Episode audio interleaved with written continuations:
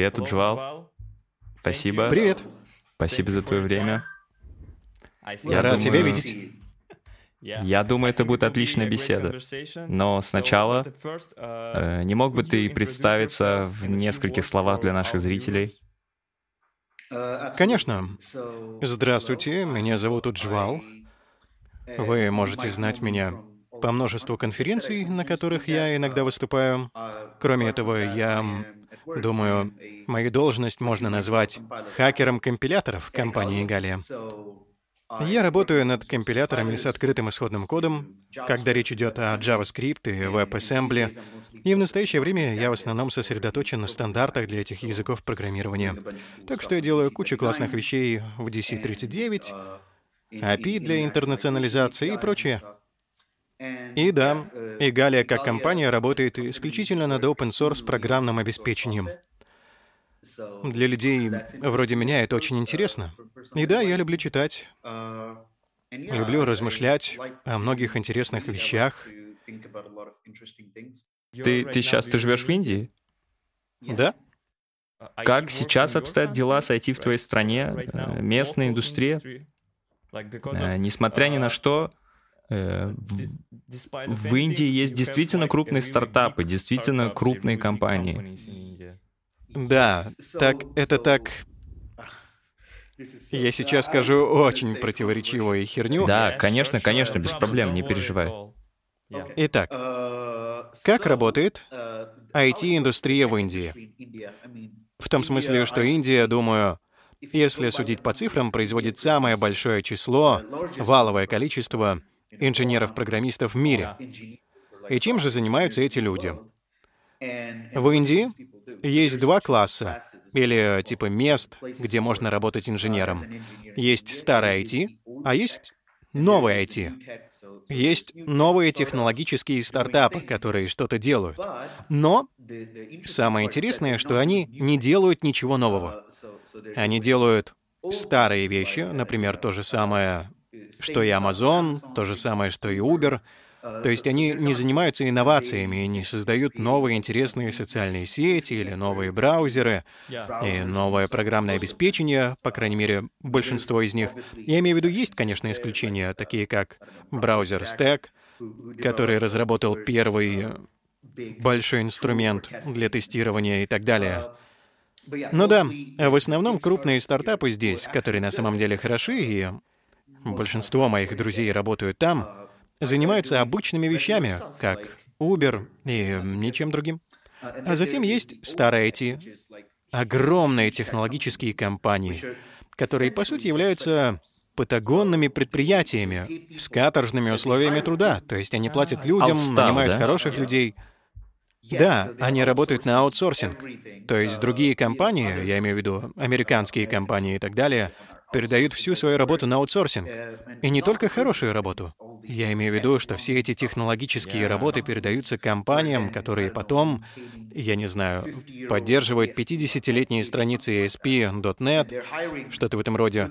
И они нанимают хороших инженеров-программистов, которые вынуждены работать там, потому что у них очень мало вариантов. И да, в этих огромных компаниях работают тысячи, если не миллион программистов. Им не очень хорошо платят, особенно по сравнению с международным рынком и так далее. И да, это прискорбно, но я думаю, что для улучшения технологической сцены в Индии необходимо сделать две вещи. Во-первых, экосистема стартапов должна стать намного больше, намного эффективнее, потому что мы находимся на том этапе, когда, например, я был в России, где все эти стартапы нанимают людей как сумасшедшие. Они постоянно расширяются, у них много денег. Они спонсируют такие вещи, как конференции, и вкладывают деньги в найм персонала, во все эти вещи. Но я думаю, что индийские стартапы слишком молоды, чтобы заниматься этим. Поэтому они не занимаются инновациями. Они просто сосредоточены на своих продуктах и чем-то в таком духе. В то же время эти технологические патагонные цеха необходимо ликвидировать. Поэтому я надеюсь, что люди придумают какое-то решение. Но пока на рынке труда существует несоответствие между Индией и остальным миром, пока в Индии так много программистов, зарплаты будут оставаться низкими, а значит, этот цикл будет продолжаться. Да. Я думаю, это общая проблема для всех развивающихся стран. Например, во многих странах СНГ есть что-то вроде аутстафа. Аутсорс — это основная работа для разработчиков. Но в России немного другая проблема. Например, ты знаешь Яндекс? Это большая поисковая система, это как Google для СНГ, что-то вроде того. Но их стоимость на рынке и чистая стоимость и общая оценка, она меньше, чем у Snapchat. Они стоят около 10 миллиардов, а Snapchat стоит в 7 раз больше. Так что да, из-за российского рынка, российской политики и всего прочего, это действительно странная ситуация. Из-за этого многие мои русские коллеги или русские друзья тоже переезжают в другие страны. Так что я думаю, это общая тенденция переезжать в Европу. Да, я могу понять, но мне все равно обидно, что в Индии не... Я имею в виду по хорошим или плохим причинам, в Индии нет таких вещей, как ВКонтакте, Яндекс и так далее. И мне кажется очень интересным, что в России, я имею в виду это, конечно, из правительственных правил, и Google долгое время не был так доступен, я полагаю, в России, поэтому им пришлось создавать что-то свое. В Индии таких проблем не существует. Поэтому индийцы просто используют WhatsApp и Google. Но я думаю, что это также плохо, потому что, скажем, если я, как разработчик браузера, хочу работать в России и остаться в России, если бы я был русским, у меня был бы вариант. Я не говорю, что Яндекс браузер лучший браузер в мире, но ты мог бы найти работу, остаться с семьей и так далее. Но это не вариант во многих странах, таких как Индия, что просто невероятно. В Индии так много людей, что можно было бы создать местный браузер. И я говорю об этом людям, а они говорят, ну создай браузер. Это не моя проблема. Зачем мне создавать браузер? Я могу просто найти работу в другом месте. Да. И еще, насколько я знаю, в Индии очень сильно спортивное программирование развито, да? Прям много олимпиадных разработчиков. Да, это так. Я имею в виду, когда речь идет о цифрах, да. Но если говорить о мастерстве, я думаю, что Россия более компетентна. И знаешь, Беларусь, Украина и Казахстан, я думаю, производят... Да, э, Гена Короткевич, главный злодей всех спортивных программистов. Да, лично я, поскольку я только недавно окончил университет, столкнулся там с этим культурным конфликтом. Потому что в моем университете, да и во многих индийских университетах, спортивное программирование — это безумно горячая тема. И все пытаются в нее попасть. Есть, по крайней мере, 50 или около того людей, которые действительно вложились в это. И когда я пришел в свой университет, там было в основном то же самое. Так что мне пришлось не только отвергнуть эту культуру, где люди просто как... Люди не думают, что есть какая-то альтернатива. И поэтому моя работа в университете заключалась в том, чтобы распространять информацию об открытом коде. Так что я пытался привлечь людей к open source. Я рассказывал им о таких программах, как Google Summer of Code и тому подобном. Так что мне удалось убедить некоторых людей перейти от спортивного программирования к открытому коду. Мое личное мнение Открытый код гораздо интереснее, чем спортивное программирование. Я имею в виду, у всех свои предпочтения. Но определенно у спортивного программирования не должна быть монополии. Думаю, это потому, что спортивное программирование — это своего рода короткий путь к собеседованиям, Фангмалу и все вот эти компании. Да, я думаю, это верно почти везде, но особенно в Индии. Некоторые из крупнейших работодателей, которые нанимают людей, я имею в виду даже Google, Microsoft и Facebook, все эти компании проводят очень-очень глупые собеседования, где у них много очень сложных задач по программированию, и ты их решаешь. И да, после этого собеседования или чего-то подобного тебя берут в компанию. И вот, например, такой же процесс в Яндексе. Перевернуть бинарное дерево, да? У меня был такой вопрос. В Яндексе мне задали вопросы о строках, типа сколько раз такая буква встречается в строке и, и так далее. И я думаю, зачем мне это нужно? Потому что, сам подумай, я подаю заявку в вашу команду разработчиков браузера. Я уже контрибьютор Chromium. Что еще вам нужно? Поговорите со мной об этом. Поэтому я думаю, что стартапы являются хорошим противовесом этому. Многие стартапы фокусируются только на ваших проектах, всех ваших интересных навыках и так далее. Поэтому я стараюсь говорить с людьми о них. И ты знаешь, иногда получить работу в некоторых из них более реально. Мое собеседование в Игалии было замечательным, потому что они спрашивали меня только о том, что я должен был делать.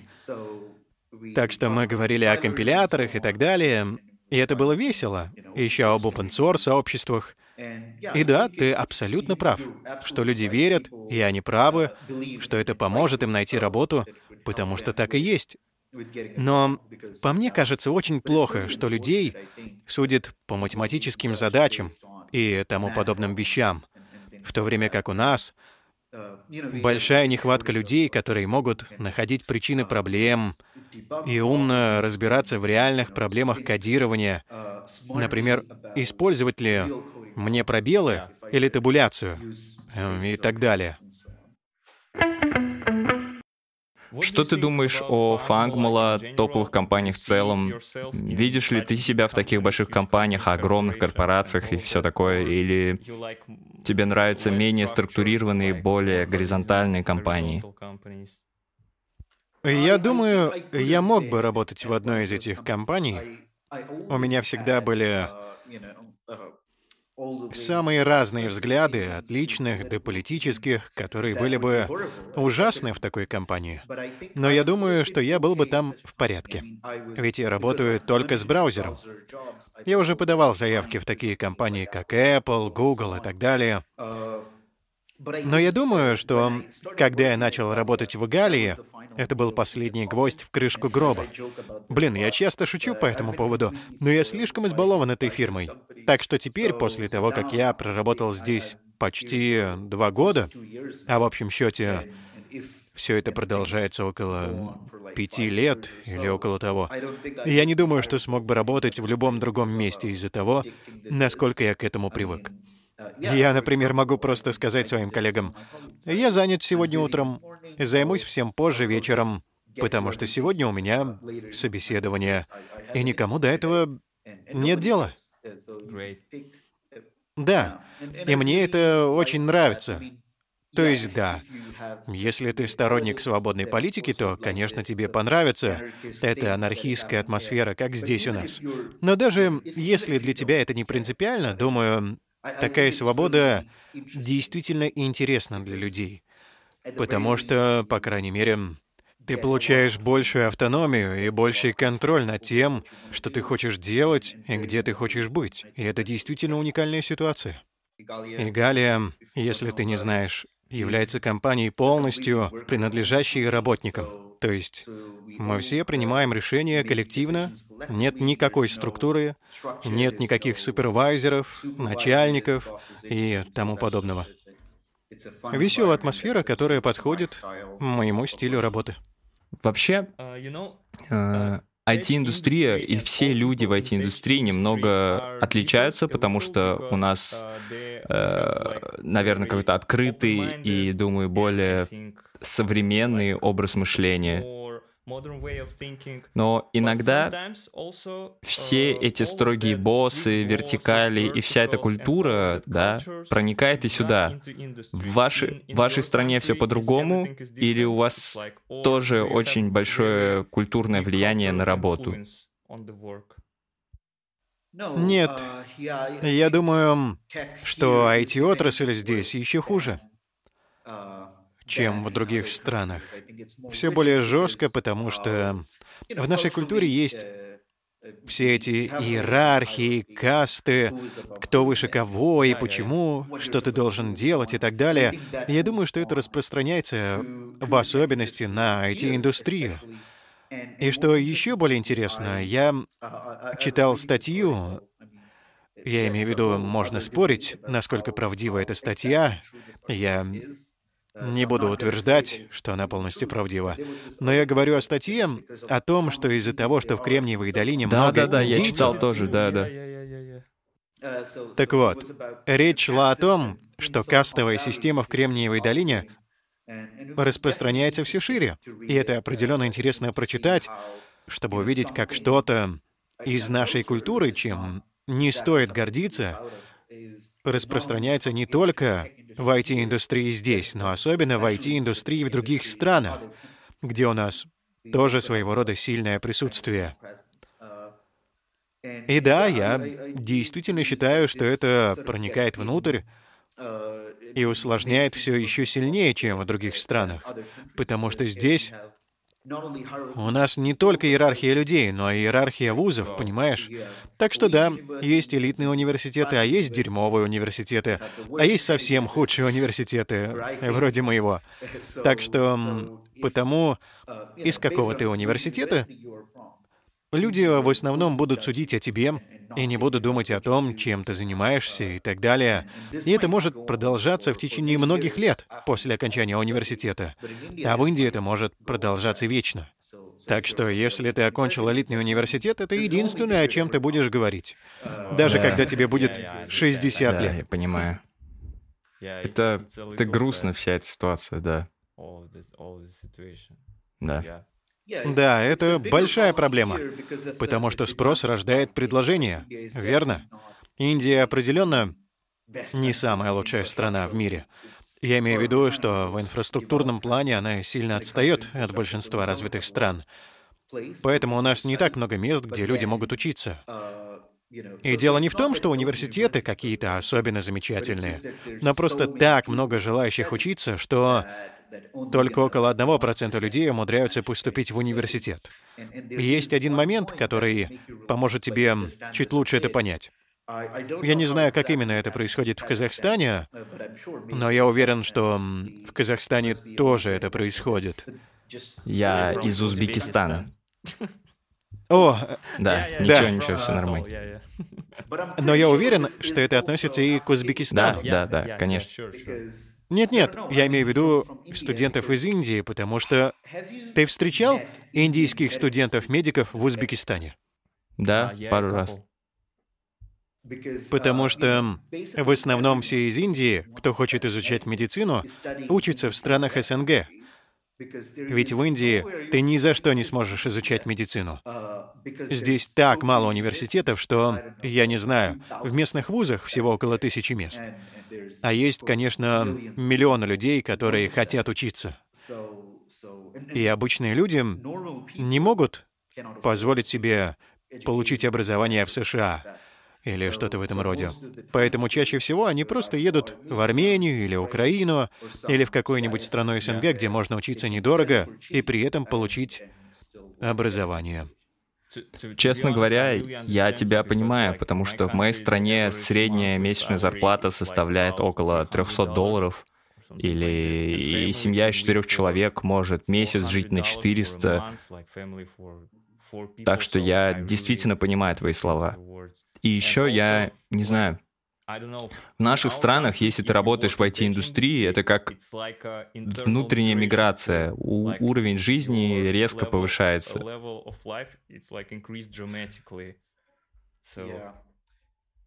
Да, здесь это тоже верно. И это действительно прискорбно. Я думаю, что в IT переплачивают. Определенно и везде. Или наоборот, всем остальным недоплачивают.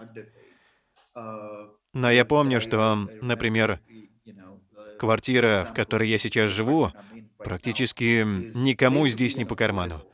И это действительно прискорбно. Недавно я разговаривал со своей матерью. Она занимает довольно высокий пост в правительстве.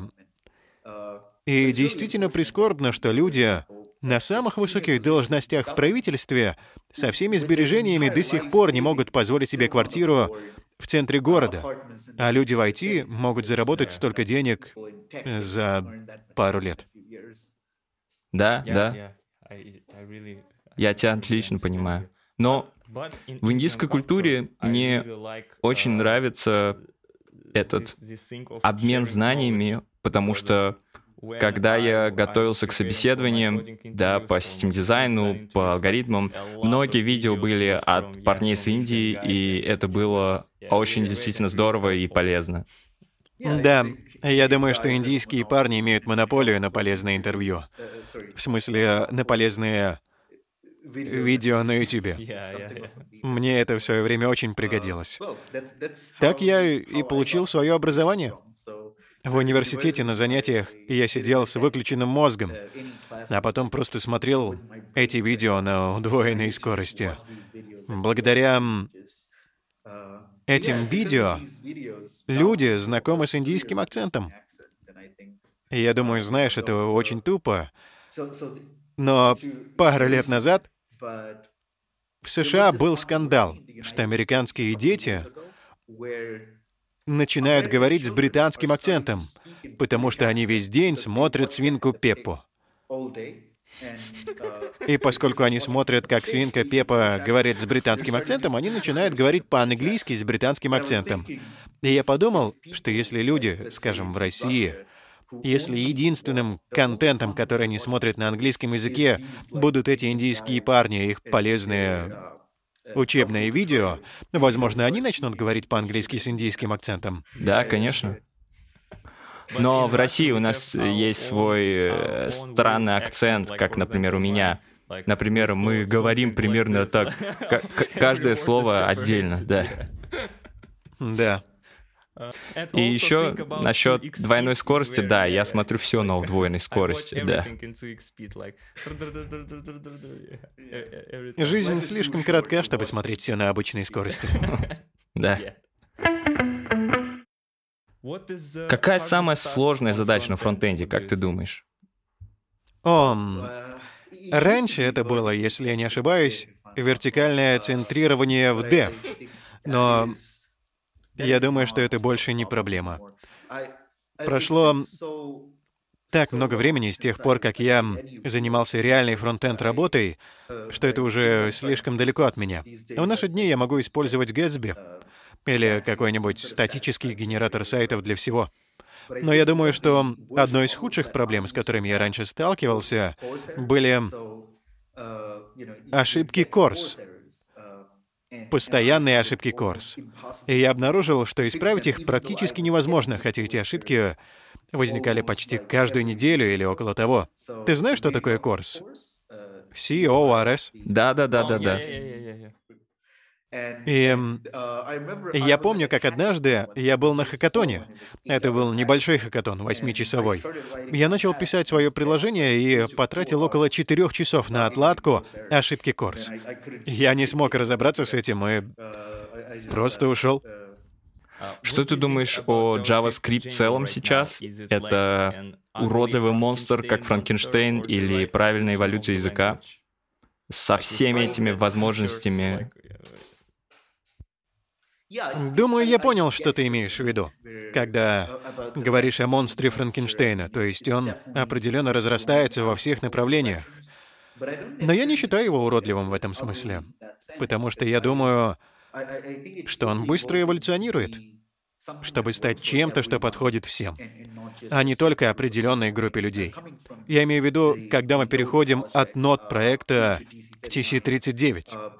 Не так давно комитет игнорировал всех, кто писал на JavaScript не для браузера. Но это быстро изменилось за последние несколько лет. Теперь у нас есть люди, которые пишут на JavaScript в бэкэнде. Я имею в виду, конечно, ноды и прочее. Dino тоже. У нас есть люди, которые пишут на JavaScript на встроенных устройствах, таких как эти часы, у нас есть люди, которые используют JavaScript в блокчейне. Так что я думаю, что язык программирования, который должен поддерживать так много сред, нуждается в некоторой сложности. Одно из направлений, в котором JavaScript развивается в наши дни, и которое обычно очень расстраивает людей, это синтаксическое удобство и тому подобные вещи. У нас теперь есть классы, наследование и так далее. Не настоящее наследование, но да, просто закон расходов. И я бы хотел этого. Я люблю это, потому что думаю, что это делает язык более доступным. Если ты начнешь изучать JavaScript сегодня, ты можешь начать создавать React-приложение не задумываться о том, что такое прототип. И я думаю, что это мощно. Я думаю, что, например, прототипы — это отличный инструмент, который определенно полезен для многих людей. Но это не то, что мы должны показывать детям, так сказать. Это то, что должно быть абстрагировано языком до тех пор, пока это действительно не понадобится. И тогда ты должен иметь возможность это использовать. Когда я изучал JavaScript, прототипы были на первом месте. Ты не мог ничего сделать, не порывшись в прототипах. А потом ты должен был потратить около, не знаю, месяца, почесывая в недоумении голову. Типа, что это вообще значит? То есть ты разделяешь подход швейцарского ножа. Да, потому что я, конечно, понимаю, что у JavaScript есть недостатки, но я очень не люблю людей, которые пытаются использовать JavaScript в низкоуровневых приложениях. Лично я на работе пишу на C++, но мне нравится Rust. Поэтому я думаю, что если ты запускаешь демон, который синхронизирует сообщения между двумя крошечными устройствами, тебе, вероятно, следует использовать Rust, а не JavaScript. Но я думаю, что JavaScript, я не хочу показаться каким-то коммунистом, когда говорю это, но большая цель JavaScript — быть языком для всех. Когда речь идет о программах с высокой нагрузкой. Если ты хочешь быстро написать скрипт, это не должен быть JavaScript. Если ты хочешь написать расширение для твоего браузера, это должен быть JavaScript. И это так, если ты используешь GNOME как среду без рабочего стола в Linux. Ты можешь писать свои расширения для рабочего стола также на JavaScript. Я думаю, что так должно быть везде. Любая быстрая, маленькая вещь, которую ты пишешь, я имею в виду, в некоторых случаях они принимают Lula и так далее, я думаю, JavaScript должен, может быть, верным выбором. Например, в каждой программе есть встроенный V8, который выполняет JavaScript. Да, конечно. Конечно. Что ты думаешь э, как мне кажется, многие фронтенд-разработчики не понимают, как работает V8 и не знают, э, как все это устроено. Это нормально. И позволяет ли понимание того, как работает движок, писать более качественный JavaScript? О, это интересный вопрос. Спасибо. Да, я, как человек, который работал над V8, лично думаю, что Разработчики не должны переживать о V8. Есть гарантия совместимости веб-платформ, верно? Итак, гарантия совместимости заключается в том, что ты можешь писать свой код, ты можешь писать HTML, CSS, а затем и JavaScript, и ты можешь быть уверен, что какая бы система ни стояла у другого человека, возможно, у него стоит SmartOS, а на ней стоит какой-то кривой браузер, может быть, у них Firefox на Linux, может быть, у них Edge на Windows, может быть, у них Chrome на macOS, все это не важно. Гарантии, которые люди хотели бы получить везде и всюду, должны быть одинаковыми. И как только эти платформы начинают расходиться друг с другом, совместимость разрушается, потому что теперь сеть не является единой платформой, которая везде одинакова.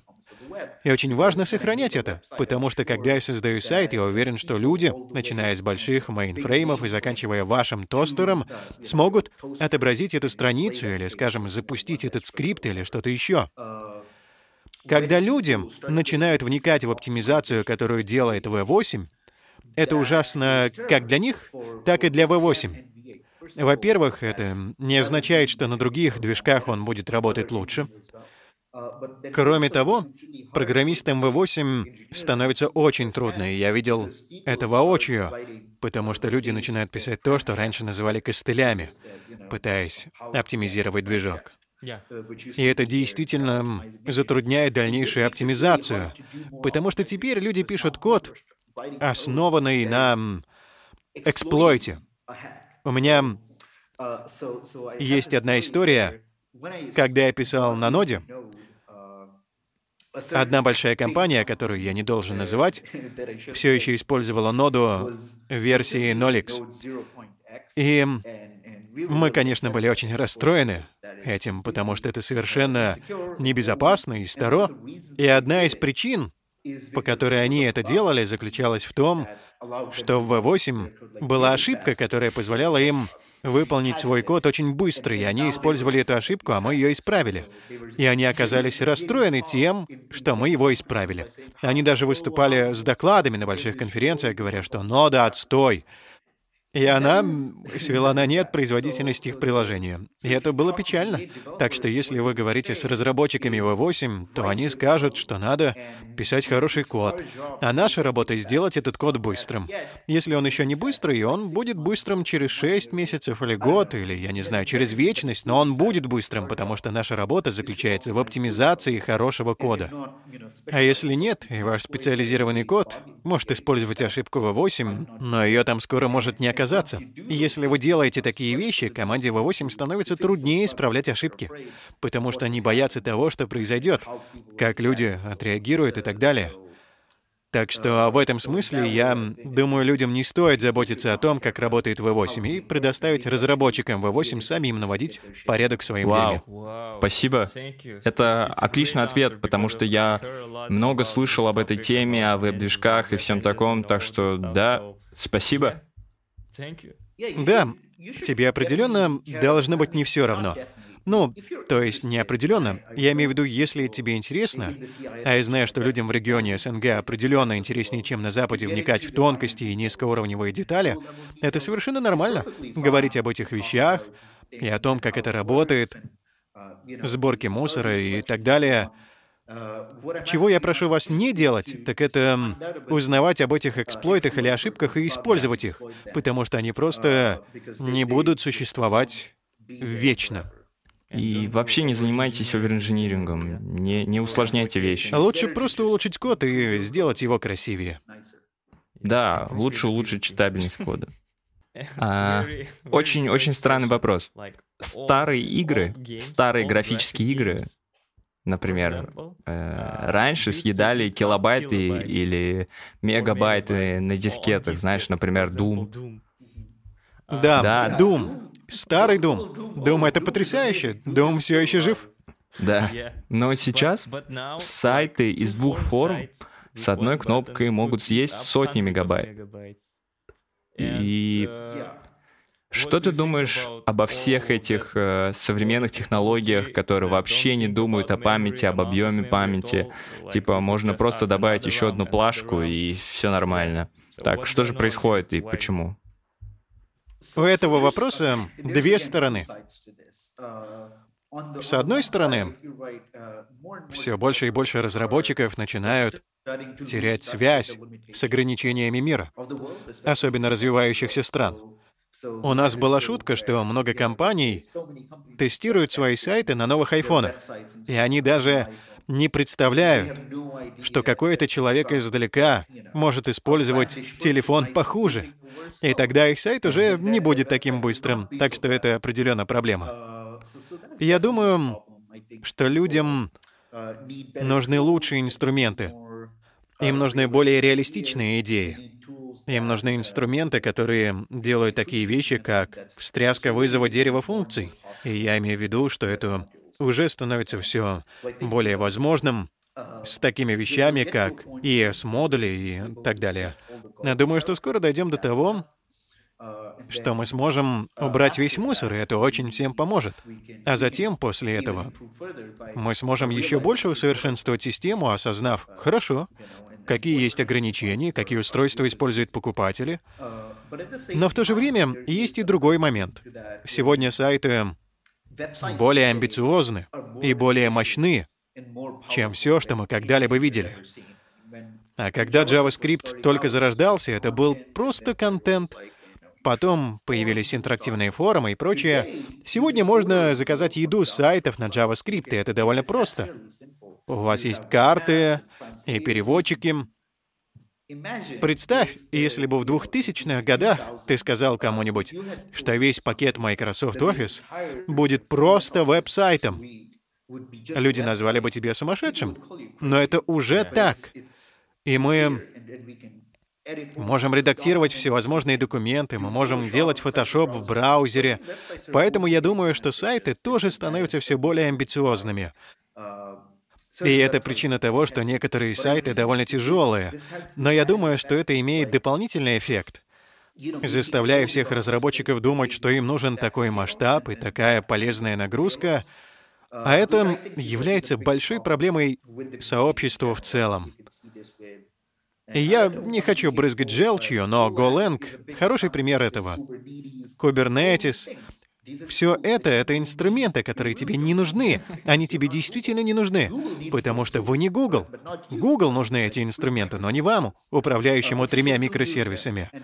Но люди все равно используют их, и это делает их жизнь несчастной, а потом они делают несчастной жизнь других людей. Рассказываем об этом. Ну да, я думаю, что люди должны быть реалистичными в отношении масштабов, которым они создают.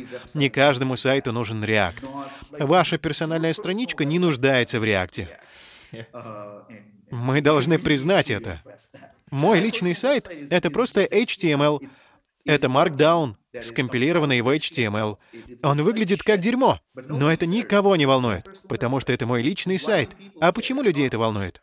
Я не продаю людям игрушки, на своем личном сайте. Это просто контент, так что пусть он выглядит как контент. Да, я, я смеюсь, потому что я Golang разработчик. О, прости. Не-не, все в порядке, да. Мы правда, правда используем кубер, да. Вы и Kubernetes используете? Ни хрена себе.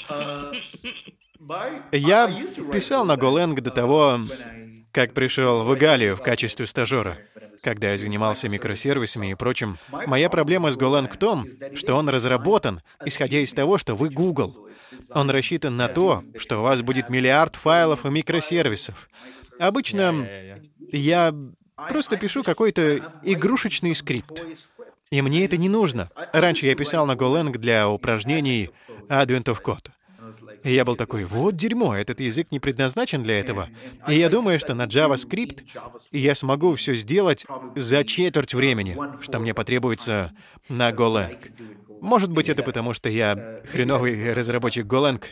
Да нет, нет. Восемь строк, восемь строк может заменить одно выражение JavaScript. Я, я, я, я действительно тебя понимаю. То же самое относится и к Python. Я имею в виду, что Python отлично подходит для небольших да, вещей. для, для собеседований, например. Да, да. Зачем вообще вам нужен Golang? Да. Значит, э, ты решаешь судьбу будущего JavaScript, да? Нет, но в некотором смысле у нас много хороших мыслей о будущем JavaScript. Я лично, например, являюсь большим поклонником JavaScript. И не стесняюсь говорить людям об этом, но я действительно люблю JavaScript, потому что, как мне кажется, он позволяет заниматься программированием множеству людей из самых разных слоев общества, которые раньше этого не могли. Не правда ли? Много лет назад, то есть я, конечно, молодой, но Многие могут помнить, что было время, когда для того, чтобы написать веб-сервер, нужно было получить высшее образование. Сейчас это уже не так. Я имею в виду, что уже в пятом классе люди программируют роботов с помощью JavaScript, а старики изучают программирование на JavaScript. Вот что мне нравится в JavaScript. Это язык, который имеет множество очень сложных функций, которые можно использовать для создания очень изощренных приложений. Но в то же время это приложение, это язык программирования, который может использовать практически любой человек. Начать писать код и учиться кодировать. Не нужен такой игрушечный язык, как Scratch, который, конечно, замечательный, но он не нужен. Чтобы начать программировать, можно сразу начать изучать JavaScript.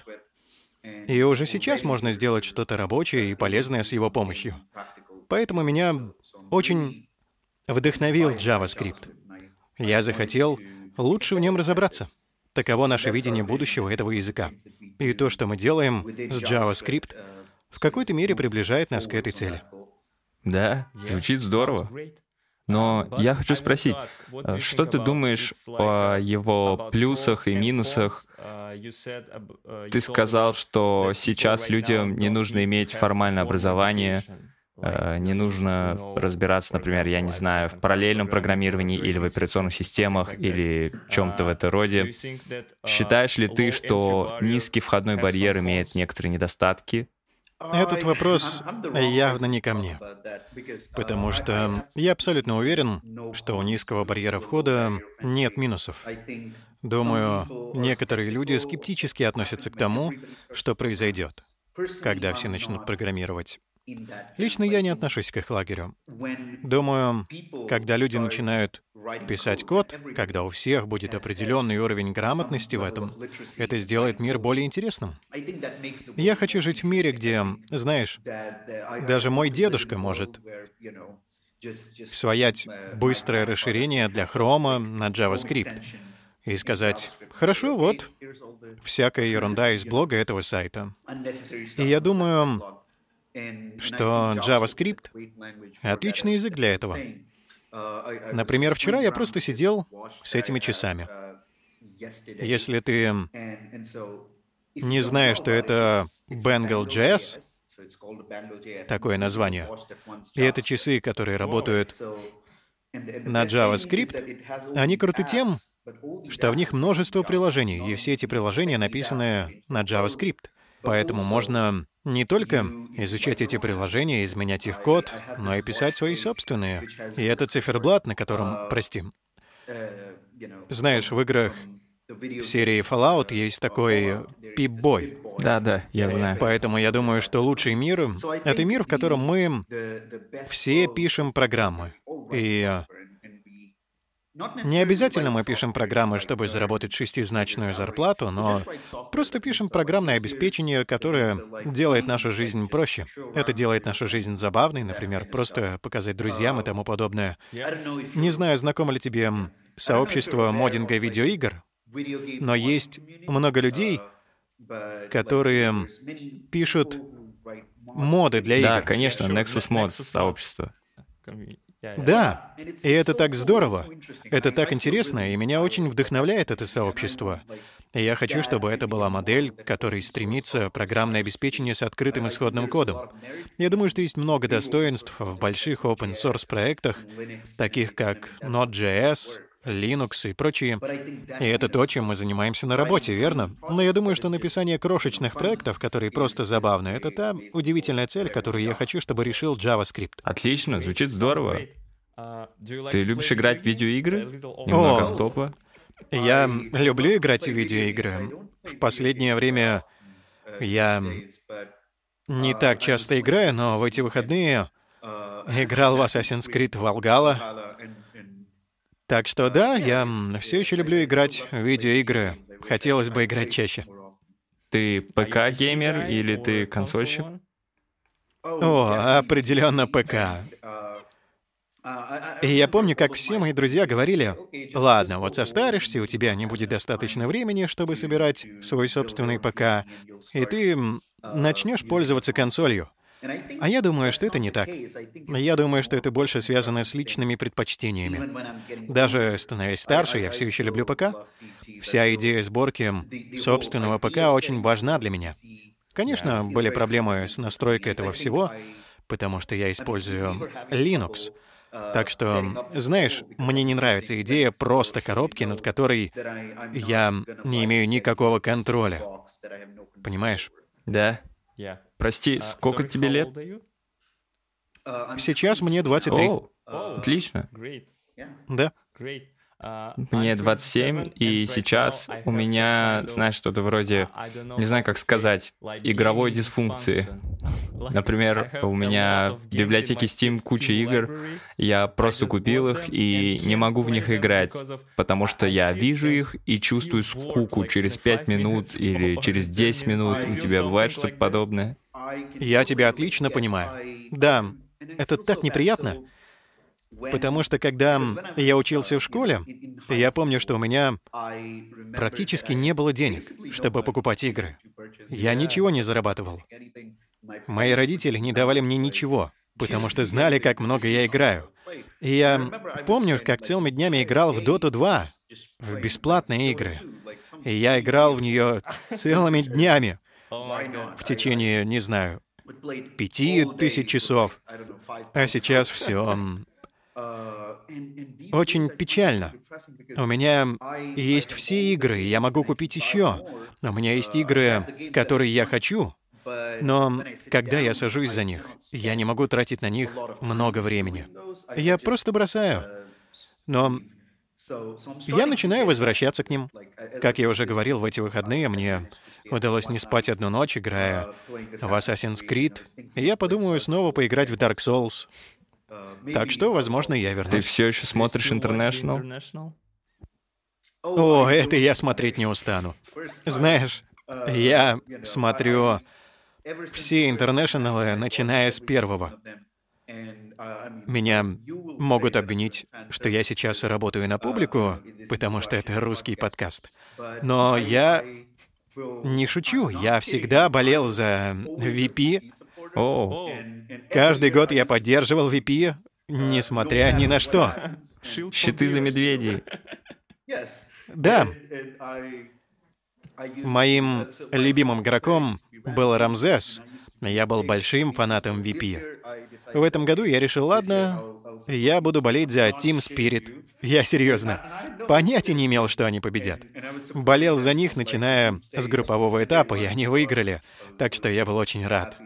Смотрел все видео, стримы и так далее. И да, это было очень весело. Наши подписчики шутят, что я похож на Торонто Токио. Да.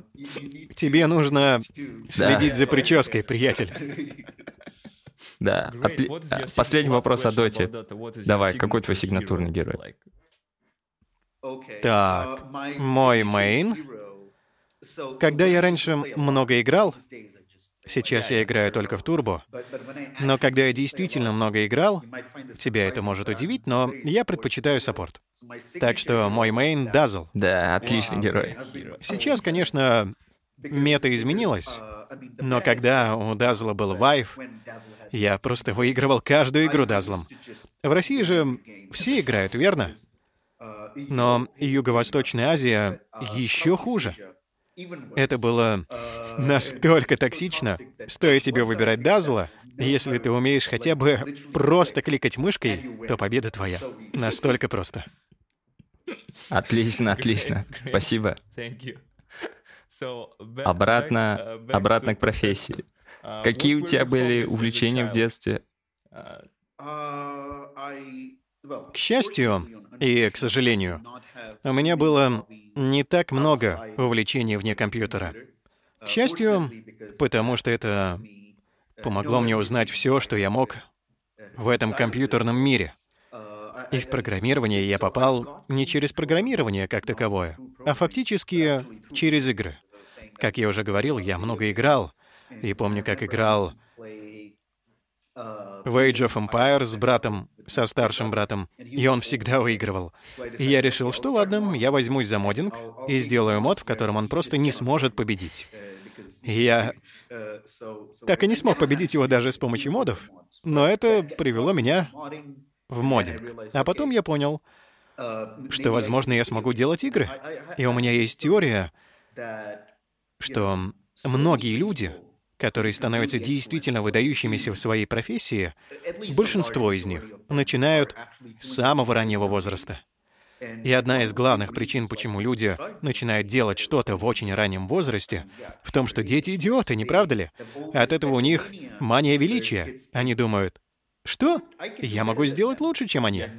И поэтому каждый маленький ребенок, если ты смотришь футбол, допустим, и ты в нем разбираешься, тебе нравится наблюдать за игрой, скажем, О, Криштиану ты Роналду. имеешь в виду настоящий футбол. Да, да. Не американский футбол. Что это вообще такое? Но маленький ребенок рядом с тобой, возможно, не оценил бы игру так высоко, потому что для ребенка что в этом такого? Я могу играть лучше, чем Роналдо. Кого это волнует? И да, именно такой была моя ситуация с играми, потому что я думал, ладно, все эти игры плохо продуманы. И даже сегодня у меня есть несколько друзей, живущих неподалеку, которые считают меня своим игровым критиком, потому что я просто могу прокомментировать любую игру. И когда я был ребенком, я думал, что смогу делать игры лучше, чем, не знаю, Bethesda, потому что они ужасные. Так что я начал писать игры и, в конце концов, понял, что они получаются хуже, чем у Bethesda, потому что там куча потрясающих разработчиков. Но с этого началось мое увлечение разработкой игр. Попытки привнести в игры искусство, но это было слишком сложно и так далее. А потом я перешел к веб-разработке, с которой, так сказать, и начался мой профессиональный путь. Я Люблю возиться с программами. Я люблю возиться с операционной системой. Да, просто игровые моды, маленькие скрипты и все такое. Отлично. Ты счастлив, что не пошел в индустрию видеоигр? Ну, и да, и нет. Да, потому что теперь я понимаю, как трудно быть разработчиком игр. Наша индустрия, с моей стороны, например, браузеры и все такое, это удивительная индустрия. Очень нишевая индустрия. Все всех знают. И мы получаем удивительные зарплаты на которых мы можем работать очень комфортно. Думаю, что разработчики игр получают гораздо меньше. Многие из них, полагаю, имеют возможность перейти на другую работу, потому что они программисты на C++, они могут легко перейти, например, на браузеры, но я думаю, что это действительно ужасно, что большие компании эксплуатируют их чувства и эмоции — эти ребята действительно хотят создать что-то для себя, для своих друзей и для сообщества видеоигр. И из-за этого им приходится так много работать и все такое. Какая твоя любимая футбольная команда, кстати? Какая моя любимая футбольная команда? Я уже не так часто смотрю футбол. Раньше я болел за Барселону. Но потом Месси ушел, так что сейчас у меня своего рода кризис идентичности. Сейчас занимаюсь подготовкой к переезду в Испанию. Так вот, я перееду в Ла-Корунью, а у них есть команда Депортива Ла-Корунья. И поэтому я думаю, что безопасным, политически корректным ответом сейчас будет сказать, что это моя любимая команда. Ты знаешь испанский? Немного, совсем чуть-чуть. Но я думаю, что там это все равно не пригодится, потому что я переезжаю в Галисию, а там говорят на Галего. И возможности выучить Галего онлайн нет. Поэтому мне все равно придется учить его, когда уже перееду. Но, думаю, я знаю достаточно испанского, чтобы выжить в первое время. Так, это тенденция в вашей стране переезжать в другую страну ну, я бы, я бы сказал, что это больше, чем тенденция. Это проблема. Да. Вот что это такое. Я думаю, что корректным термином для этого является утечка мозгов, когда происходит так, что высокообразованные или какие-либо другие... То есть я не называю себя высокообразованным, но да, образованные люди из страны просто уезжают в другие страны. Я хочу сказать, что уверен, что замечательные люди из Узбекистана уезжают и отлично проявляют себя. Но думаю, в отношении индийцев это особенно заметно. Вы видите повсюду этих, ну не знаю, генеральных директоров да, да, и да. так далее. Microsoft, Twitter вот недавно совсем. И я почти уверен, что поскольку ты работаешь в сообществе программистов, возможно, ты знаешь как минимум 5-10 индийцев, которые являются отличными программистами, но никто из них не живет в Индии. И да, это серьезная проблема. Но в то же время ты понимаешь, нужно делать, что должно, верно? Поэтому я думаю, что эту проблему нужно решать на уровне организации или на уровне страны. Эта страна может сделать так, чтобы людям было удобнее в ней жить. В моем случае, я же работаю удаленно, могу работать отсюда. И жить здесь определенно дешевле, чем в Испании. Но в Испании жить веселее, интереснее, потому что она ближе ко всем технологическим сообществам, конференциям и прочему. А в Индии нет. И это очень печально для меня. Никакой интересной JavaScript-сцены. Так что я могу остаться здесь, но тогда и технологическое сообщество останется там. Так что пока люди не начнут собираться здесь и делать крутые вещи, все будут уезжать. Да. Вау, слушай, твои слова, они действительно тронули меня, потому что у меня такая же ситуация. Все высококлассные специалисты или хоть на сколько-нибудь специалисты просто уезжают, переезжают в другие страны, и это действительно печально ты из Индии, и у нас очень похожие увлечения. Мы оба работаем разработчиками, оба любим футбол, любим видеоигры, любим Dota 2. Все это, и вся эта глобализация и интернетизация, это очень интересно и, забавно. Мы интернет-поколение. Я думаю, у всех нас больше общего друг с другом, чем с другими людьми в нашей стране. Я знаю, что один из главных источников боли для тебя — это часовые пояса и формат времени. Что ты думаешь в целом, не слишком ли это сложно? Да, как человек, живущий в другом часовом поясе, да, я понимаю, я ты прекрасно в плюс понимаю. 5, я в плюс 5.30. Это ужасный часовой пояс. Для меня все начинается не ровно, а в половину. Поэтому меня очень расстраивает вся эта история с форматами времени. Я хотел бы это исправить. Один из недавних проектов, над которыми я работал, называется Temporal. Я не уверен, знаешь ли ты о нем, но это новое приложение в JavaScript. То есть оно уже не новое, оно войдет в браузер в этом году, в следующем. Но Temporal собирается полностью изменить то, как часовые пояса, даты и время работают в JavaScript. У нас в компании есть чат, где мы шутим о часовых поясах и прочем, и люди вбрасывают всевозможные ужасные сайты с плохим использованием часовых поясов. И да, мы обсуждаем там Temporal и шутим о том, как все было бы просто. Так вот, одним из самых проклятых сайтов, которые я видел на прошлой неделе, был сайт греческого правительства. Если в системе установлен часовой пояс, отличный от часового пояса Греции, он просто не будет работать. Поэтому нужно зайти в настройки системы, и нам пришлось до этого догадаться, потому что они нигде об этом не говорят. Но нам пришлось изменить часовой пояс на часовой пояс Греции, и тогда все заработало. Это было очень печально. Да. Что ты думаешь о хайпе в индустрии в целом? Знаешь, э, многие вещи появляются и исчезают, например, там, не знаю, Redux. Все используют Redux, но через которое некоторое время все стали ругать Redux, Angular и все эти вещи. Что ж, это тоже очень интересный вопрос. Насчет хайпа. Я имею в виду, что, конечно, в большинстве случаев я не покупаюсь на шумиху.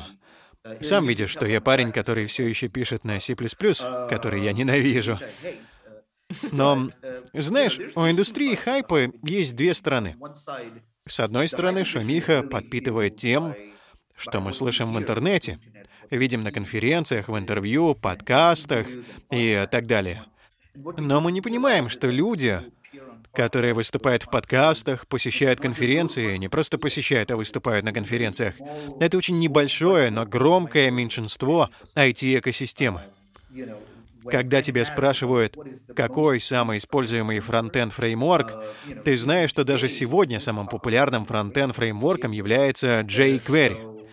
Так что шумиха определенно есть, но ты знаешь, эта шумиха нагнетается очень небольшим, хотя и слышимым меньшинством IT-индустрии.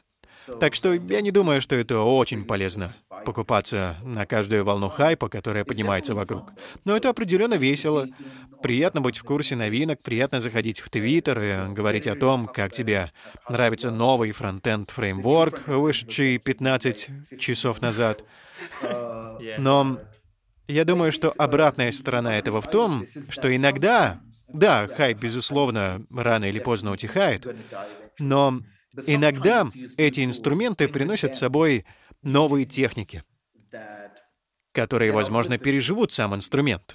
Во многих случаях появляется новый, действительно дерьмовый инструмент, и никому не нравится им пользоваться, но он приносит с собой замечательную новую технику, которая немедленно перенимается другими инструментами, а затем оригинал умирает.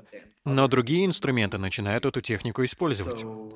Поэтому я думаю, что это определенно не произойдет с реактом или растом, потому что они уже очень большие, но это определенно произойдет с более мелкими инструментами, и это определенно полезно. Поэтому я думаю, что многие фронтенд фреймворки появились с очень специфическими вещами, а теперь они стали отраслевым стандартом.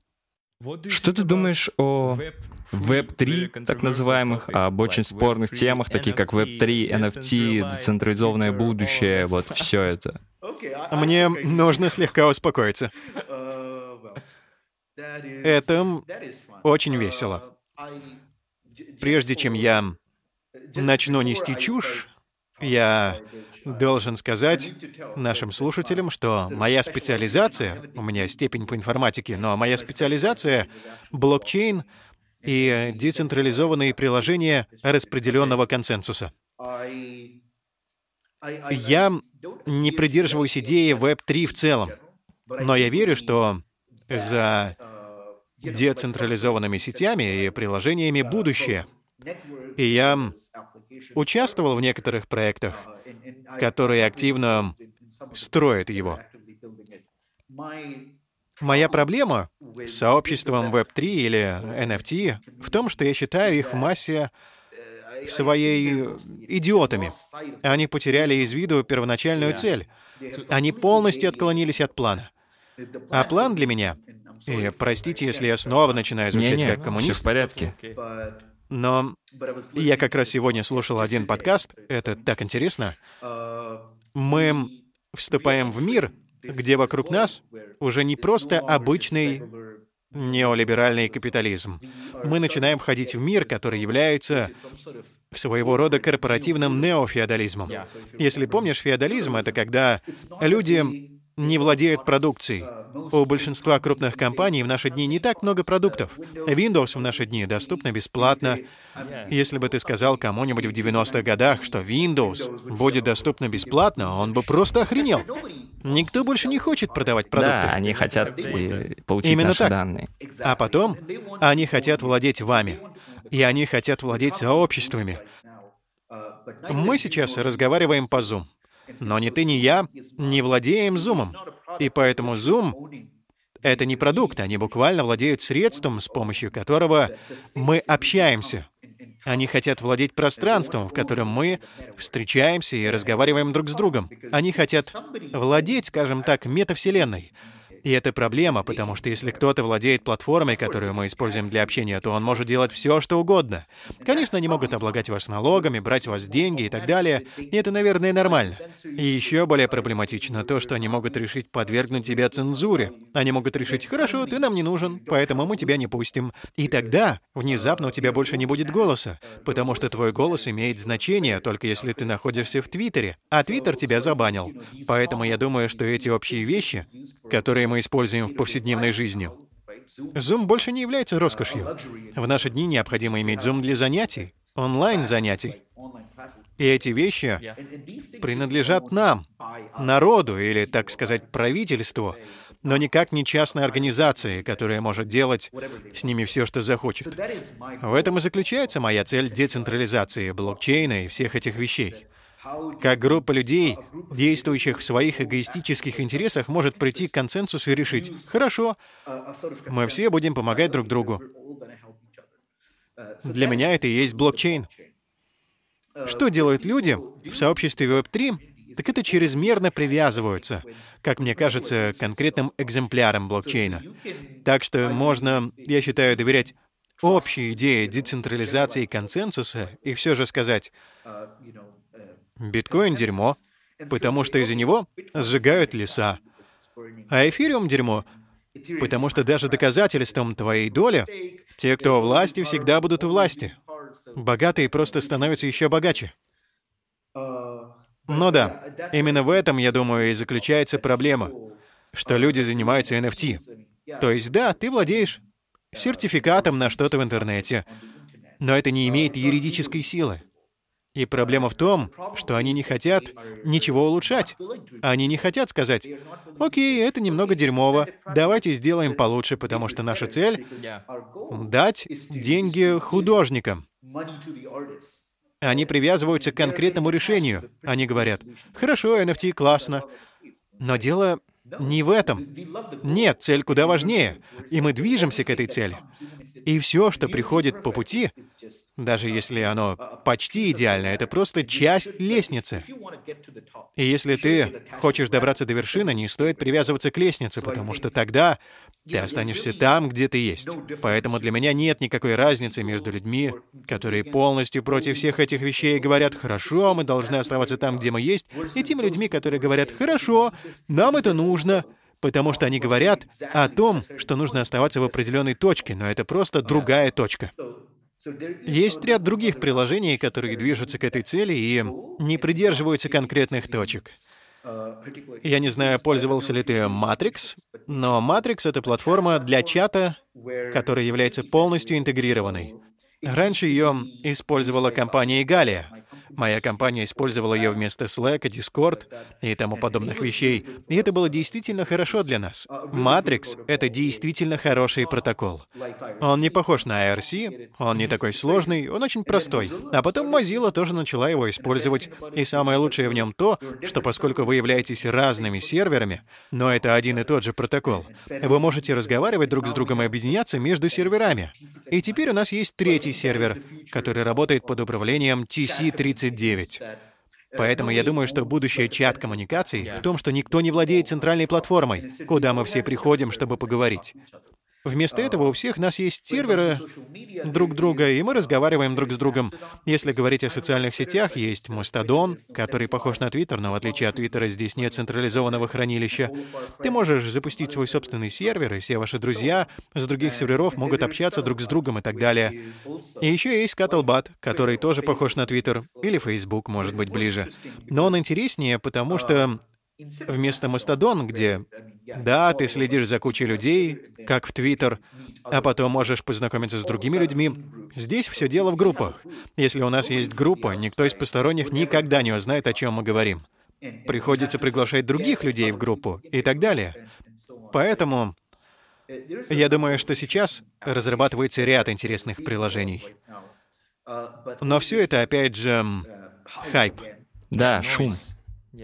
Да, весь этот шум как бы мешает. Я думаю, было бы действительно интересно, если бы мы могли избавиться от шума и сосредоточиться на целях. И такие вещи, как Scuttlebutt, где мы просто говорим друг с другом напрямую, без какого-либо сервера, были бы действительно удивительными, когда мы получим такие вещи, как Mesh City — так что вместо того, чтобы быть всем подключенными к интернет-магистрали, мы могли бы быть подключены друг к другу по прямой связи или через группу друзей, и мы все равно сможем разговаривать друг с другом. Нам не нужен интернет или какая-либо централизованная сеть, чтобы иметь возможность разговаривать друг с другом. Я не знаю, знаешь ли ты о перевороте, который недавно произошел в Мьянме, но по сути в Мьянме произошел переворот, и правительство закрыло интернет. И люди использовали Scuttlebutt, чтобы общаться друг с другом, потому что локальная сеть все еще работает. И если ты подключен к тому же Wi-Fi или к той же вышке, что и я, мы все еще связаны друг с другом. Поэтому они могли отправлять сообщения с помощью Scuttlebutt Scuttlebutt, и это было действительно здорово. Да, да. Звучит здорово. Потому что сейчас э, весь шум вокруг Web3 похож на большой скам зачастую. Да, это похоже на маркетинговую аферу или, знаешь, финансовую пирамиду или что-то в этом роде. И нужно быть честным с самим собой и сказать, хорошо, это не то, к чему мы стремились, и мы поищем решение получше. Но я думаю, что многие люди, работающие в этой сфере, просто не хотят слышать этой критики. Они не слышат. Они не хотят слышать ничего против своих идей. И я думаю, что это просто вредно. Вы должны быть готовы к итерациям, новой работе над своими продуктами и говорить себе, окей, это не достигло той цели, которую мы ставили. Я имею в виду криптовалюты, например. Действительно ужасные валюты. Я, я постоянно верно? вспоминаю это видео. BitConnect. Нет, я имею в виду, ты подумай. Криптовалюты могут быть отличными во многих отношениях. Но сегодня уже есть валюта, верно? Да, это все. И это ужасные валюты. Потому что чего ты ожидаешь от валюты, если у тебя есть доллар? Да. Быть Именно так. единственное, чего ты хочешь, чтобы доллар оставался долларом. Если ты получаешь доллар, а через два дня он перестает существовать, то это очень плохая валюта. Да, это похоже Такая валюта на... тебе не нужна. На волатильную азартную игру, что-то вроде того. Верно. Это форма азартных игр. Это своего рода страховка или нет, не страховка. Это как мошенничество с ценными бумагами или афера, например, с акциями и прочим. Но это не валюта. Ты бы никогда не купил носки за биткоин, потому что тогда, возможно, твои носки будут стоить тысячу долларов. Да, это история про пиццу от парня с Reddit. Так что... Да, иметь некую валюту, которую можно распространять среди людей и использовать без вмешательства государства, это здорово. Но пока она остается мошенничеством, она будет использоваться только для незаконных действий, и люди никогда не будут использовать ее для реальных вещей. Но это не значит, что проблема, которую они пытаются решить, не существует.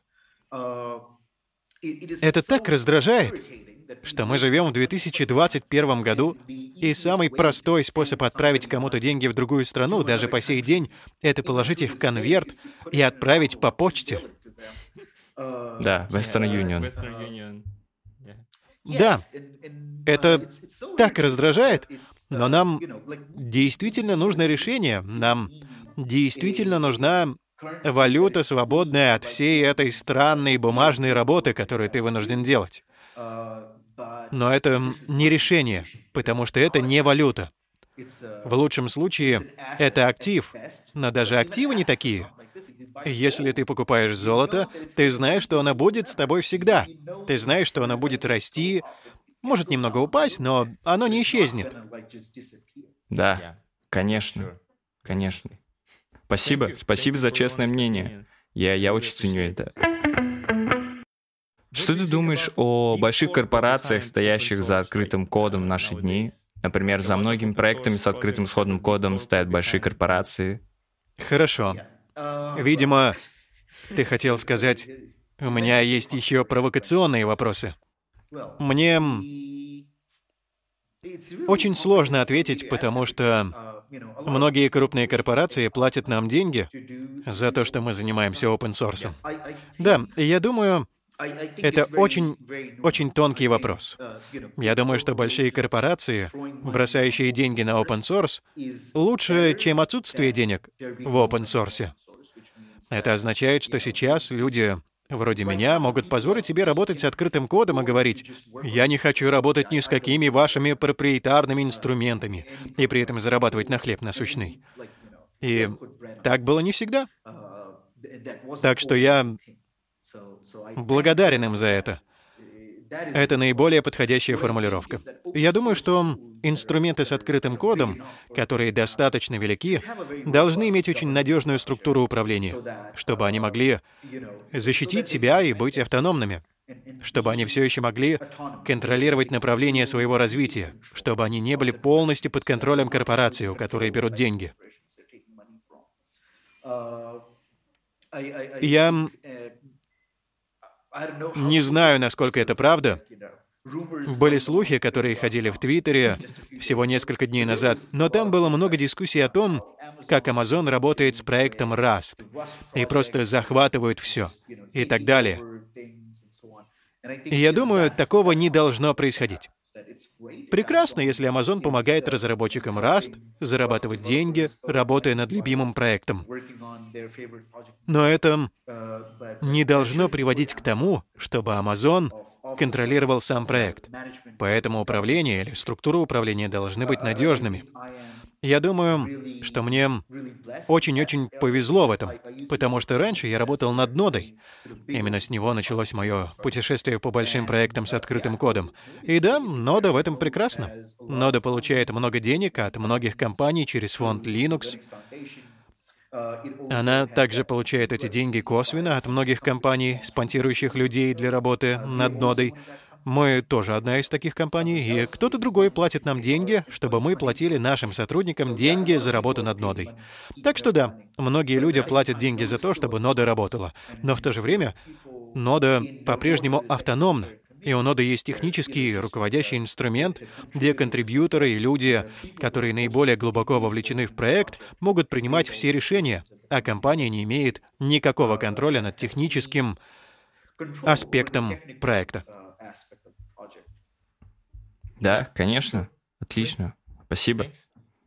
Я тоже не против э, больших корпораций, да, больших корпораций в стиле киберпанка. Я думаю, что в какой-то момент это нормально, потому что они создают нашу индустрию в целом, да, они создают э, рабочие места, оплачивают счета и все такое. Да, все становится плохо, когда они начинают использовать эту власть и делать ужасные вещи. Но пока они этого не сделали, я думаю, что все в порядке. Думаю, ключевое слово здесь — подотчетность. Это нормально, когда есть большие корпорации, пока они подотчетны своим пользователям, а не только своим акционерам. Я думаю, что многие корпорации сегодня не очень честны перед своими пользователями. И вообще, я ненавижу многие крупные корпорации сегодня, потому что они обманывают своих пользователей. Но многие средние или малые организации на самом деле действуют очень хорошо. Один из примеров, который я могу привести, это...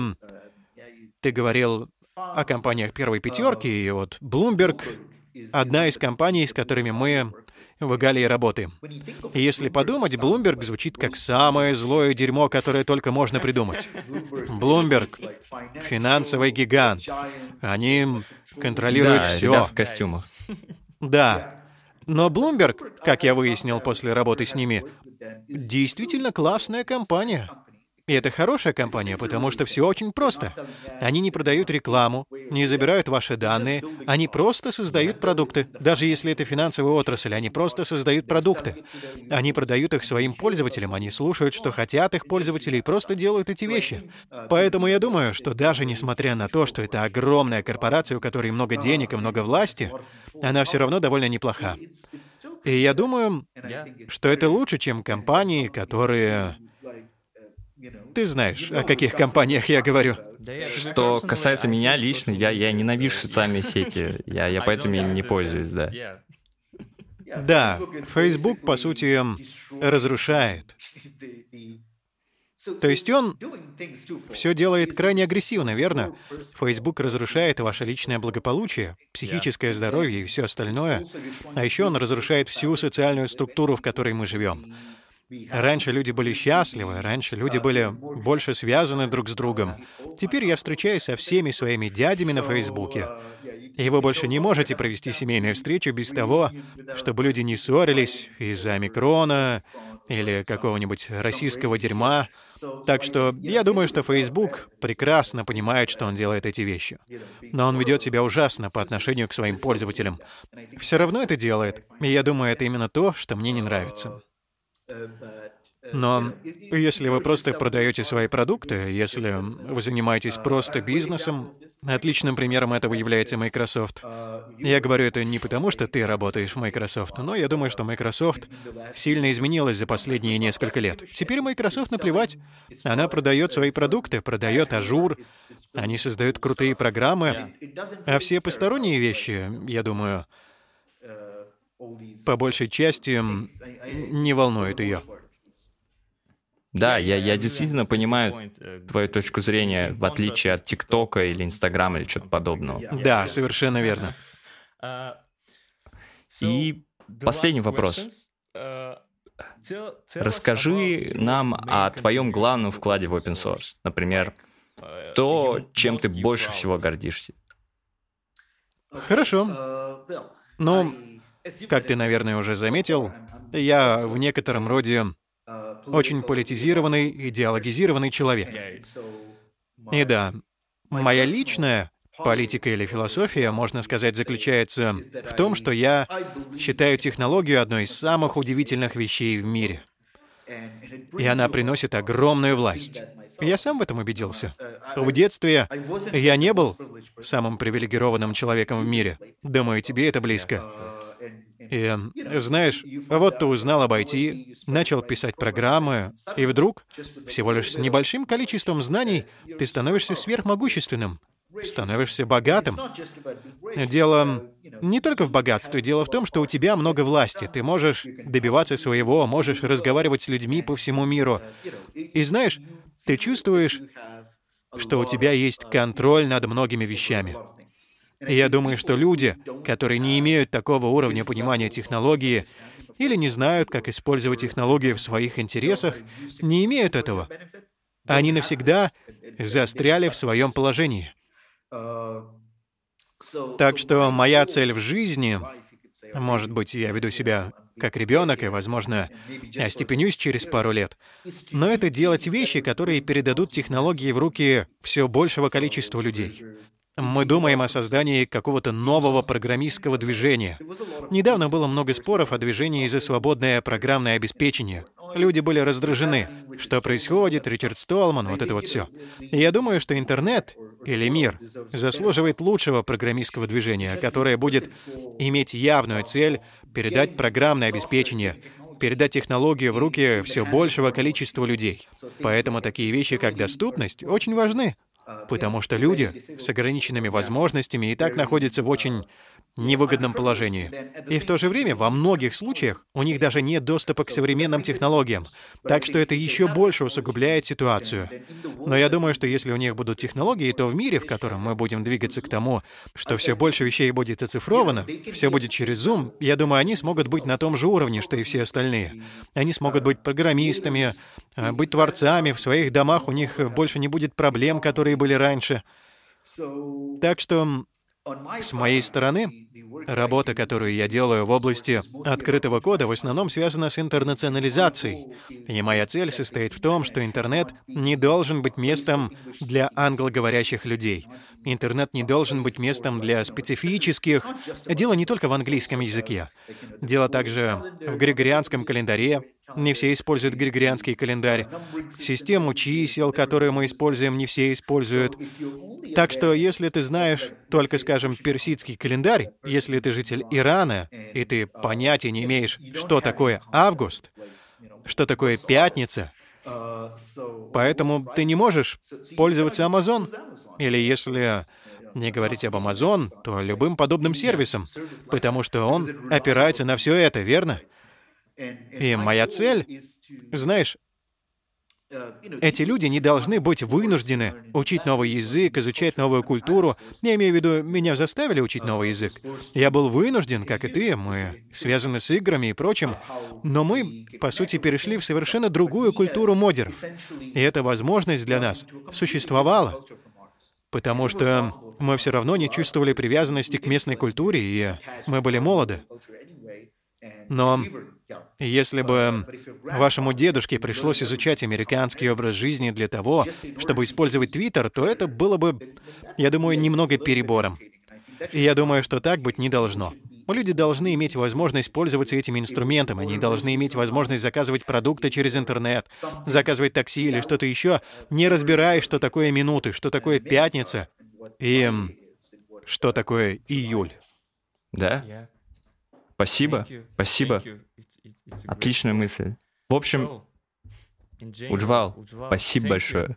Было очень приятно поговорить с тобой. Это был очень интересный разговор э, обо всем. Если ты хочешь поделиться чем-то или прорекламировать что-то личное, сейчас самое время. Нет, я думаю, я уже рассказал обо всем, что хотел бы прорекламировать. Просто хотел сказать, что у нас сейчас трудные времена, ковид. Но я хотел пожелать всем всего наилучшего и счастливых да. праздников. Да, береги себя и хороших праздников. Я, я желаю тебе хорошего переезда. Надеюсь, э, увидимся в Европе в следующем году. Да, я очень рад этому. Да. Спасибо, и вам спасибо, тоже. Спасибо, было здорово, правда. Я, я очень ценю это. Увидимся. Пока.